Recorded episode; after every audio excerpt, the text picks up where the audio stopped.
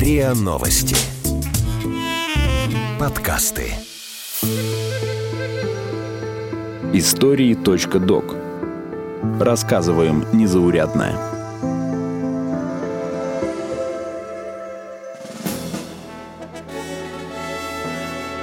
Вий, Клеопатра и Шерлок Холмс. Как и почему теряли кино. Камера, мотор. Киноведы и национальные фонды, частные коллекции и ценители кино. Все они сегодня разыскивают тысячи пропавших фильмов. О том, что 80% немого кино не сохранилось до наших дней, как война, пожары и цензура уничтожали фильмы в 20 веке и о главной потере советского кино, мы рассказывали в эпизоде Пожары, война и цензура. Как и почему теряли кино. Хранившиеся к тому моменту картины были под угрозой. Пожары уносили целые коллекции. Одной из главных потерь отечественного кино считают «Бежен лук» великого режиссера Сергея Эйзенштейна. Фильм так и не фонда в конце 40-х годов фильмы начали поступать чуть ли не в Если выбирать второй, самый разыскиваемый отечественный фильм, то почти все эксперты сходятся на «Девушке с далекой реки» Евгения Червякова, легендарный кинодебют режиссера, который был утрачен во время войны. Особенно жаль, что помимо этой ленты пропали и другие фильмы Червякова. «Золотой клюв», «Мой сын» и большая часть ленты «Города и годы». Интересно было бы посмотреть на потерянный немой фильм «Вий» Владислава Старевича который сняли в 1916 году. Это, кстати, была третья попытка в истории кино экранизировать повесть Гоголя. Не сохранилась и немая кинодрама «Яма» 1915 года. Некоторые считают автора оригинальной повести Александра Куприна еще и сценаристом фильма. До наших дней не дожила и другая попытка экранизировать классику. Анна Каренина 1914 года. Остался только короткий фрагмент – во время войны пропал короткометражный немой фильм «В полночь на кладбище» 1909 года, снятый Василием Гончаровым. По сюжету картины герои фильма заключают пари, по которому они должны посетить кладбище в полночь. Один из первых фильмов в жанре ужасы в истории кино – не оставляют надежд найти отечественную экранизацию портрета Дариана Грея 1915 года. Всеволод Мейерхольд первым из российских театральных режиссеров проявил интерес к кинематографу. Для дебюта он сделал дерзкий для своего времени выбор исполнителя главной роли – актрису Варвару Янову. Скандала, кстати, не произошло. Наверное, потому что Мейерхольд в театре уже давал мужские роли женщинам-актрисам. Сам режиссер сыграл лорда Генри. Поначалу Всеволод просто снимал на пленку спектакли, но потом признал. Да, кинофильм не театральное действие. Кино имеет свои законы. Тогда он привлек к работе легендарного кинооператора Александра Левицкого и не прогадал. После премьеры критики писали, что красивость бутафории затмила внутреннюю значимость происходящего. Хотя отзывы были противоречивыми, от разгромных до восхваляющих. Фильм чуть ли не признали лучшим в русском кино. До наших дней сохранилось только 14 кадров. Если говорить о мировом кинематографе, то большинство экспертов считают святым Граалем вторую режиссерскую работу Альфреда Хичкока. Утраченный немой фильм «Горный орел» 1926 года. Есть легенда, что ленту уничтожил сам Хичкок, прямо как Гоголь второй том «Мертвых душ». Также во всем мире не оставляют надежд найти «Клеопатру» 1906 года, историческую драму студии Fox – в фильме снялась Теда Бара. На тот момент она была главным секс-символом. От картины осталось много отдельных кадров и фото с площадки, но сама лента утеряна. Первым полнометражным фильмом считают австралийскую картину «История о банде Келли» 1906 года. Кстати, в прошлом году Джастин Курзель снял хулиганский ремейк. А Тарантино явно оценил бы «Голливуд» 1923 года – Первое в своем роде кино о кино. Критики приняли фильм с восторгом. С такими отзывами должны были срочно сделать множество копий для широкого проката. Но ленту все равно потеряли. Впервые приключения Холмса адаптировали для экрана американцы в 1913 году. В английском кинематографе Шерлок появился на год позже. Британцы все еще надеются найти этюд в багровых тонах Джорджа Пирсона 1914 года. Этот фильм входит в десятку самых разыскиваемых кинолент по версии Британского института кино, того самого БФА.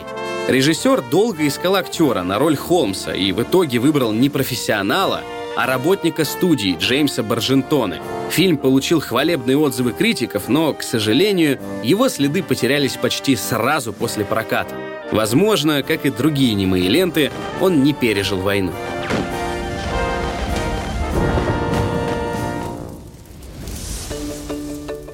Но как ищут ленты? И удавалось ли найти хоть что-то? В 2009 году на сервисе eBay за 5 долларов продавали жестяную коробку с неизвестной пленкой. Ее купил Морос Парк, изобретатель, который коллекционирует чуть ли не все подряд. Трудно представить, как сильно он был удивлен, когда обнаружил среди пленок ленту с семиминутным фильмом Чарли Чаплина 1916 года под названием «Зеппет». Это военная комедия, в которой герой Чаплина противостоит немецким дирижаблям, а взрывы авторы рисовали и царапали прямо на пленке. Правда, все это еще предстояло узнать. Картина не просто считалась потерянной, а ее существовании просто никто не знал. Почти никто.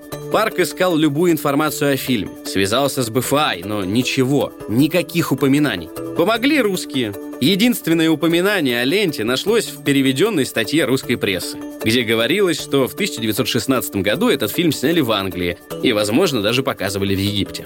С находками, ну, на самом деле, много историй тоже. Когда студенты, по-моему, в ГИКа на помойке нашли несколько роликов фильма. Это оказался не фильм, выпущенный в прокат, а такая веселая короткометражка без начала, которую снимали, ну, увлекающиеся. Вот как раз, можно сказать, э, синефилы или киноманы, которые тоже решили попробовать себя а, в кино. И замечательный такой, то есть там даже не актеры играли, но очень смешная зарисовка. Один из первых фильмов, в котором сочувственно показали гомосексуалистов, под названием «Не такой, как все», уничтожили нацисты в 1933 году. Представители Мюнхенского музея были в восторге, когда почти 50 лет спустя копия ленты нашлась на Украине, и ее даже можно было восстановить. Важный для австралийского кино фильм «Сентиментальный парень» годами пылился в американском архиве под названием «Сентиментальная блондинка». Все из-за того, что сотрудник неправильно перевел название, не разобравшись в сленге. История с неправильным переводом вообще очень частая. Разыскиваемая картина может лежать в каком-нибудь фонде с неправильным названием или вообще без него. Остается ждать, что когда-нибудь эксперт случайно увидит фильм и узнает его по актерам или уникальному почерку режиссера. Точнее, не когда, а если.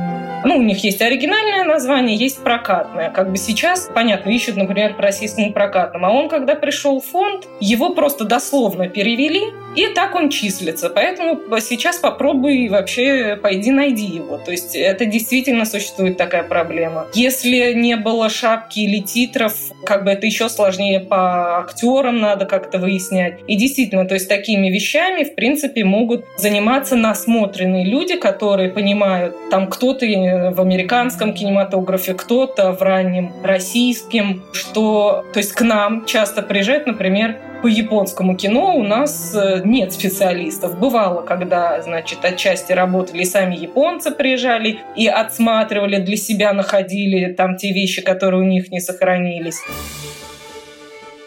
Как бы банально это ни звучало, сегодня основной способ искать утерянные фильмы – это сотрудничество с другими фондами и поиск в их хранилищах.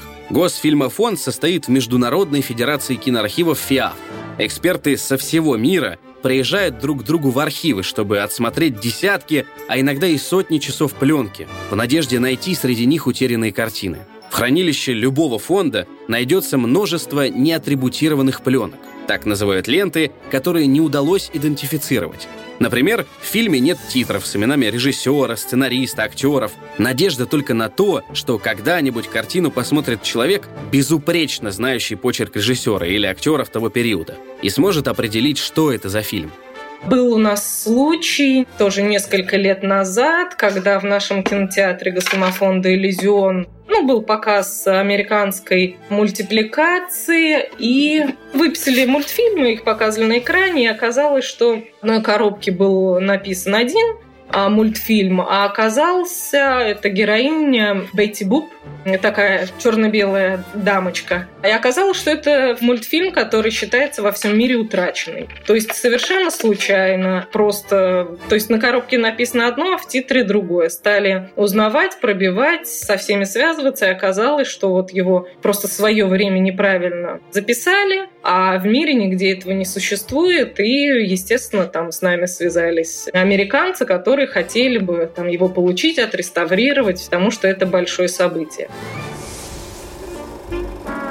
Самую первую экранизацию Шекспира Ричард III 1912 года украл киномеханик и вернул только в 1996 году. А сотрудники студии Universal Pictures просто забыли пленки с фильмами у друзей в далеком 1920 году. Нашлись они только сейчас – так ленты могут попасть в частные коллекции и храниться там, пока владелец не узнает, что фильм разыскивается. Обычно они идут навстречу и дарят разыскиваемые ленты фонду. Случается, что с частниками не удается договориться. Есть, конечно, случаи, когда пытаются продать копии, и э, если это что-то действительно уникальное, то мы идем на то, чтобы это приобрести. К великому сожалению, не буду называть фамилию киноведа, но есть материалы такого балетмейстера Ширяева, который, его материалы были найдены вот киноведом и доказывающим то, что Старевич не первый как бы советский мультипликатор, работающий с кукольным. А вот этот вот Ширяев, он э, когда готовился к постановке балета, он сначала записывал на камеру, делал кукольные как сценки. И все это записано на камеру. То есть это такие кукольные мультипликации. И вот этот киновед хотел это кому-нибудь продать, эти фильмы, эти уникальные материалы. И порядка, не знаю, уже, наверное, 10 лет. И последний раз просто, когда я их видела, эти пленки оказались в Мюнхене, он их хранил в одной компании. И они просто покрылись плесенью в ужасном состоянии, много утраченное. И э, вот как бы только потому, что он не захотел, не решил как-то правильным, хотя как раз киновед, который должен понимать значение всего этого, они просто утрачены. Вот благодаря такой халатности.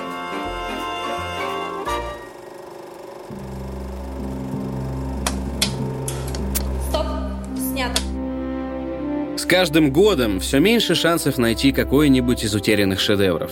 Киноведы признают, что большая часть исчезнувших фильмов пропала навсегда.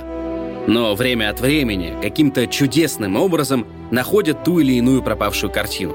И это вселяет надежду. Поиски продолжаются. Кто знает, какие открытия поджидают исследователей на дальних полках хранилищ с безымянными лентами. Вы слушали эпизод подкаста «Истории.док». Эпизод подготовил Артем Буфтяк. Голоса эпизода – Игорь Кривицкий, Наталья Шашина, Артем Буфтяк. Звукорежиссер – Андрей Темнов. Слушайте эпизоды подкаста на сайте ria.ru, в приложениях Apple Podcasts, CastBox, SoundStream, Яндекс.Музыка. Комментируйте и делитесь с друзьями.